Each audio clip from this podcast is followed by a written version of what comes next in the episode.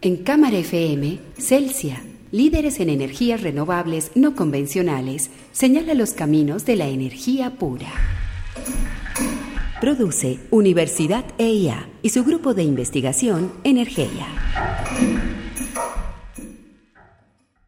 Santiago Ortega y Andrés Jaramillo, investigadores de Energía, conducen Energía Pura. Históricamente el sector eléctrico ha sido un sector de proyectos muy grandes y aquí en Colombia lo hemos vivido. Tenemos embalses gigantescos como el de Guatapé o como Chibor. En otras partes del mundo se tienen plantas nucleares de más de mil megavatios, plantas de carbón grandísimas y cosas muy grandes y muy alejadas de, la población. Incluso esto no es una cosa solamente de, de las energías tradicionales, sino incluso de las energías renovables las grandes centrales eólicas son centrales en el mar a 3, 4 kilómetros de la costa donde hay cientos de megavatios y con un cable se llevan a la tierra. O en los desiertos como en Marruecos se está planteando una, una central solar concentrada que ocupa miles de hectáreas o incluso en la India tenemos también una central de 2 megavatios. 2 gigavatios. 2 gigavatios es una central del tamaño de Ituango que está muy lejos. Y esta ha sido la tendencia natural del sector eléctrico. Pero en los últimos años esto viene cambiando. Y una de las cosas que queremos explorar en energía pura es hablar de cómo estamos reduciendo la escala y cómo estamos dejando de depender de una cosa muy grande, muy lejana, a cosas muy chiquitas, muy cercanas, que se llaman los recursos energéticos distribuidos. Andrés, ¿qué son estos recursos energéticos distribuidos? Sí, Santiago, el, término recursos energéticos distribuidos ha venido ganando terreno porque se planteó hace unos 4 o 5 años como, digamos, una forma de reunir una serie de aparatos y de, digamos, de, de, tecnologías muy cercanas al usuario, al que hemos llamado prosumidor. Decimos típicamente que hay dos tipos y como bien lo decías, tenemos dos tipos de, generación. Una generación que se conecta a alta tensión, a las grandes redes de distribución y que llega a las ciudades típicamente desde muy lejos de las ciudades a través de las líneas de transmisión. Y lo otro son los recursos que se han venido conectando en las redes de distribución. Esos recursos eh, eh, energéticos en un principio eran pequeños paneles solares que se ponían en algunos sitios y que generaban pequeñas cantidades de energía. Ya hoy esos paneles solares han bajado mucho de precio, se han venido instalando muchísima cantidad de, este tipo de energía, pero además empiezan también a compartir espacio con otros elementos, como qué, como los, las baterías, como otra microgeneración, que puede ser una microgeneración con microturbinas a gas, con eh, microredes, es decir, con, digamos, una, sistemas eléctricos en miniatura, en fin, y con carros eléctricos, mm. medición inteligente, electrodomésticos inteligentes, motores inteligentes. Entonces empieza a haber ya una serie de dispositivos y formas de generación y almacenamiento ya en la red de distribución. Y como un ejemplo bien importante y muy significativo de, esta, de este tipo de, generación y de este tipo de recursos, es una noticia que nos encontramos hace poco en el portal de Bloomberg Energy Finance, que decía que en China para el año 2018 se iba a conectar mucha más energía en las redes de distribución que en las redes de transporte. Eso significa realmente que está empezando a concentrarse una parte muy importante de la generación de energía en el lado de la distribución. Y al hacer que se concentre esta parte de la generación en el usuario final, hay un cambio de poder. Ya no son las grandes compañías las que mandan la parada únicamente a la toma de decisiones, sino que al tener formas de abastecerse localmente, de venderse energía entre vecinos o de tener generación en todas partes, el usuario final o ese grupo de usuarios finales ya tiene una posición de poder distinta en el sector eléctrico. En Celsia sabemos que el planeta nos exige transformar la manera en que usamos sus recursos. Si estás conectado con nosotros es porque eres parte de esa transformación. Y juntos vamos a darle al mundo toda nuestra buena energía. Celsia, la energía que quieres. Tomorrow's coming a hairpin curve in the road. She's got a run in her stocking and she's missing the heel of her shoe. Got up this morning, rolled out of bed. I spilled a Diet Coke, called my mother, said hi. What I meant to say was, why is your life a joke? Then I went down to that ugly bar and I clicked my heels three times, just like you said. And I climbed that road to your empty house. The anticipation was a turn on, but you let me down. Cause I stood on that empty stoop alone. I said, I'm ready for my close up now, Mr. DeMille. I waited for the light, but it never shone. Well, I wonder what you'll do with that expensive piece of land that overlooks a billion years of history. I have a sneaking suspicion you will never understand. Hey, maybe I'll see you down by the Rocky and Bullwinkle. And we can talk to that charlatan psychic, and she can paint a prettier picture of your future. It's that day in my life. That day in my life. I dreamt tomorrow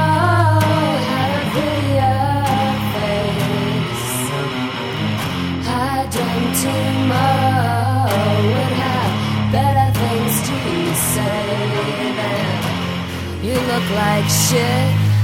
What's your problem, bitch? Your legs feel like sandpaper. You can't do anything right.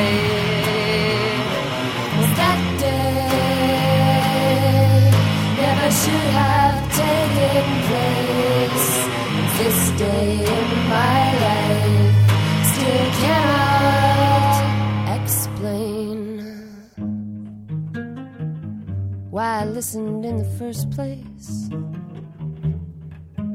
to you. Oh, yeah, something else. I hope one day you call up your father and you have the guts to tell him how he hurt you and how he made you hurt another. Cause it makes me sad.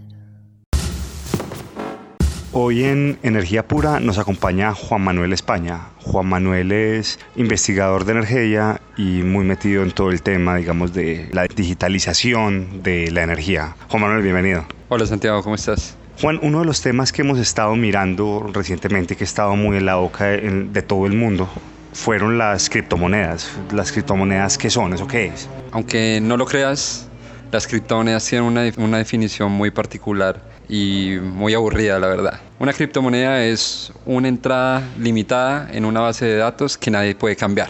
Solo que criptomonedas es ese nombre de moda que le han dado, digamos, en los últimos años y que ha tenido una gran, una gran acogida y con mucho fervor. ¿Qué pasa con estas entradas limitadas en una base de datos? Al no ser modificables y al tener una trazabilidad absoluta de todo lo que se ha creado y se ha transado, eso tiene un valor, eso genera un valor en la percepción de la gente que las posee y más aún si hay empresas y personas que están dispuestas a recibirte esas criptomonedas a cambio de algo, de un servicio o un producto. Eso es una criptomoneda, es un valor digital que la gente le da a poder a tener una base de datos que no se pueda alterar. ¿Qué es lo que hace que esa cosa que no se altere tenga sentido para alguien o, o valga la pena? A ver, en primer lugar, uno con una criptomoneda al momento de crearse se apuntan a que estén limitadas, ¿cierto? Entonces eso crea la sensación o, o, o la escasez, digamos que en, en, la economía determina en parte el valor que pueda tener algo, ¿sí? Y por el otro lado, el, el hecho de que no se pueda corromper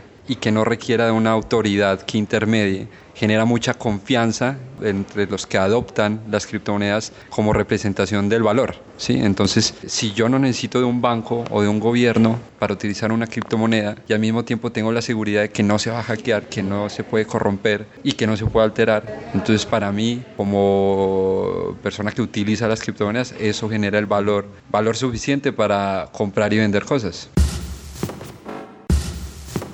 Y estas criptomonedas se utilizan para distintos sectores, porque Bitcoin es, una cosa de transacción financiera únicamente, pero hay otras criptomonedas que sirven para otras cosas. Claro, entonces eh, no necesariamente la criptomoneda se utiliza como el dinero tradicional, sino que hay otras criptomonedas que han salido para solucionar problemas de, por ejemplo, de logística en puertos, y ahí nació IOTA, o el tema energético, que es lo más interesante para nosotros, ¿cierto? Entonces, cómo estas transacciones energéticas se les puede dar una representación de valor en el mundo digital y cómo mediante estas criptomonedas podemos darle trazabilidad y simplemente comprar y vender energía. Yo soy un usuario final de la energía cada vez de pronto más consciente o responsable o preocupado por, por eh, esa fuente de energía en un mundo altamente contaminado con problemas de aire. Entonces me interesa saber yo a quién le compro y si tengo el poder de compra, me interesa comprársela a alguien en específico, a alguien por ejemplo que genere mediante energía limpia.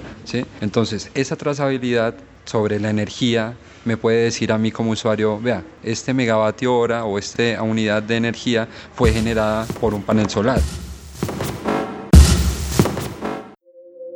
Lo que hacemos en Celsia es simple. Usamos la tecnología para crear formas más inteligentes de energía. Nosotros la ponemos a tu alcance y tú la vives día a día. Celsia, la energía que quieres.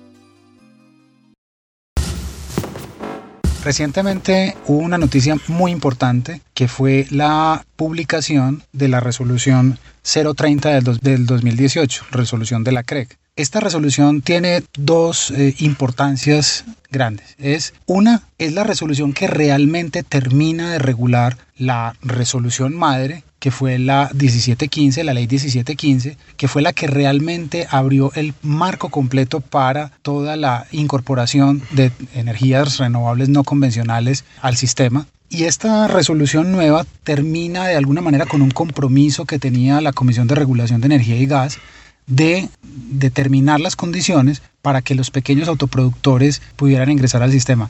Santiago, eh, cuéntanos qué particularidades trae esta resolución y, y, de verdad por qué es tan importante para lo que estamos viendo, porque realmente Colombia sería tal vez el único país de Latinoamérica, de México para abajo, que tiene ya hoy una regulación completa para ese tipo de energías. A ver, la importancia principal es que esto de verdad habilita la autogeneración desde las casas y los recursos energéticos distribuidos. Antes, si uno quería tener paneles solares en su casa, tenía que hacer un cálculo para no irse a pasar, porque si se pasa la energía que genera, no podía hacer nada con el excedente. Tenía que comprar baterías, pero las baterías elevaban los costos de los proyectos y ahora los costos no compiten. Lo que hace la, la resolución 030 es que finalmente pone las reglas de juego para vender excesos de energía a la red.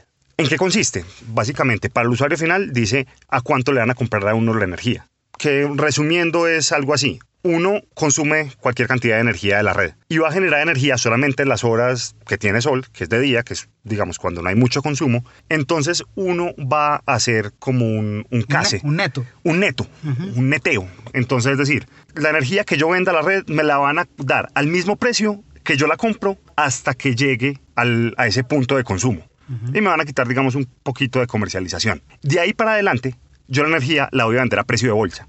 que es un precio mucho menor del que yo la compro normalmente, pero con los fenómenos del niño puede variar. Entonces tiene dos, un incentivo interesante que es, yo ya estoy peleando contra el costo de energía y si tengo más, me van a dar algo adicional. Esa es como, como la parte principal para el usuario final. Para los que manejan la red, también pone reglas de juego. En principio dice, toda la energía que, con, que genere las personas se tiene que comprar obligatoriamente. La persona se la puede vender a un comercializador cualquiera o al mismo operador de red. Y se definen la estructura de precios de la que estaba hablando ahora. Y además se dice, no puede haber más de X porcentaje de generación distribuida en un circuito, porque esto puede llegar a alterar un poco las, las, Sí, las condiciones de las operación. condiciones de operación. Entonces, se pone un límite de algo así como el 15% de la demanda completa en un circuito específico para que no vaya, no vaya a pasar lo que pasó en España, que se generó demasiada energía solar y se, se tuvieron problemas muy grandes en la red. Entonces, más bien para incorporar algo de forma gradual y se dio un plazo de siete meses para que los operadores pasen toda la información para decir, ah, bueno, cuánto se puede conectar aquí y tengan ya los procedimientos listos para que lo podamos hacer. En Celsia creemos que para cambiar el mundo no basta con crear nuevas formas de energía. Hace falta contagiar con nuestra buena energía a todas las personas que nos rodean. Se trata de las personas. Tú y yo hacemos parte del cambio. Celsia, la energía que quieres.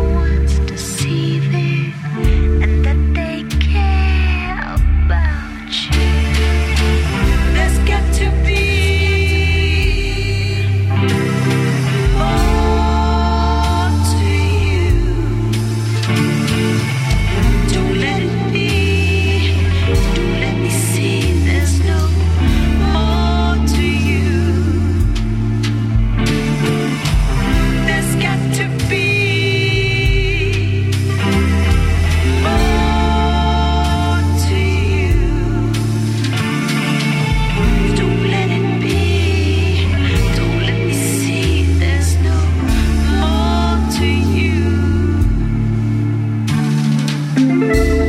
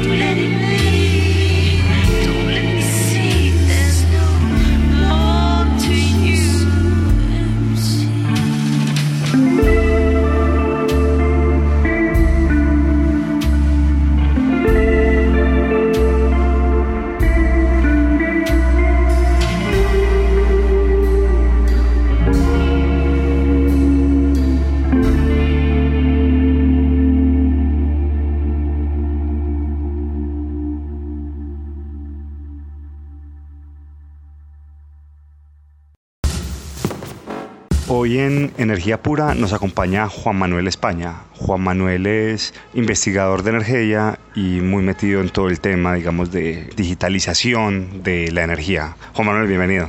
Hola Santiago, ¿cómo estás? Me has hablado de, de SolarCoin, como una criptomoneda solar, una especie como de, de Bitcoin solar. ¿Qué es SolarCoin y en qué consiste? SolarCoin tiene una, tiene una particularidad muy interesante y diferente a las criptomonedas tradicionales. ¿Por qué? Porque un SolarCoin viene, está vinculada exclusivamente a la generación de energía solar. ¿Sí? ¿Eso qué quiere decir? Que por cada unidad de energía generada, en este caso megavatio hora, se otorga a la persona o empresa que generó esa, ese megavatio hora un solar coin. ¿sí? Entonces digamos que está respaldado por algo que, o por, digamos, por un recurso eh, energético. ¿sí? Y en la medida que se va generando, se van otorgando estas solar coins. Ok, pero voy generando energía y vendo la energía normal, pero el SolarCoin es una cosa aparte. Claro, es una cosa aparte, sí, o sea, es una cosa que se va a gener- que, que no está, digamos, vinculada a cómo vos vendas, de pronto ni siquiera la tienes que vender. Simplemente por el hecho de tener un panel solar generando energía, ya vas a obtener solar coins. Porque para alguien eso es valioso en alguna parte del mundo. Digamos, ¿qué puedes hacer ahorita con un solar coin? Tiene un valor en el mercado, vale 50 centavos de dólar. ¿sí? En el año pasado, con el pico y la euforia de las criptomonedas a finales del año pasado, alcanzó un valor de dólar y medio. ¿sí? Entonces uno dice, bueno, de pronto esto ya puede ser interesante para un proyecto grande solar, porque pueden ser algunos miles de dólares mensuales o anuales, ¿cierto? Dependiendo del tamaño del proyecto. En este momento, pues tiene un valor, en teoría, de mercado de 50, 40 centavos de dólar. Pero, ¿qué pasa? Hay en otros países como Francia, como Bélgica, ya hay empresas que están aceptando SolarCoin como medio de pago para lo que ofrecen, ¿sí? Entonces, ¿qué puedes hacer vos? Generar energía solar con tus paneles, ganarte unos solar coins por eso y luego ir y comprar algo. Además de la energía que le estoy vendiendo a la red. Además de la energía, claro, digamos, es un incentivo adicional, nada, en- en- no cambia el negocio tradicional de venderle a la red, ¿sí? simplemente que te estás ganando unas criptomonedas adicionales por generar, además de lo que le vendes a la red, que vos puedes usar para cambiarlas por otras criptomonedas o para comprar bienes y servicios. ¿Cómo los podemos ayudar desde energía a, que empiecen a minar SolarCoins? Muy buena pregunta. Primero que todo, quiero contarles que en- con Concreto y Energía fuimos los primeros en adquirir solar coins en Colombia. Eh, con Concreto tiene una planta solar aquí en nuestro campus y nos pusimos de acuerdo para decir, a ver, saquémosle un provecho más, además de la generación de energía limpia, y consigamos unos solar, solar coins. Y efectivamente, en este momento tenemos solar coins en nuestras billeteras digitales. Si cualquiera de ustedes que tiene paneles solares o está pensando en montar paneles solares y quiere ganarse unos, unas criptomonedas extras, simplemente contáctenos y nosotros les ayudamos. Nos pueden escribir a energeia.eia.edu.co y estamos ahí disponibles para ayudarles. En Celsia sabemos que el planeta nos exige transformar la manera en que usamos sus recursos. Si estás conectado con nosotros es porque eres parte de esa transformación. Y juntos vamos a darle al mundo toda nuestra buena energía. Celsia, la energía que quieres.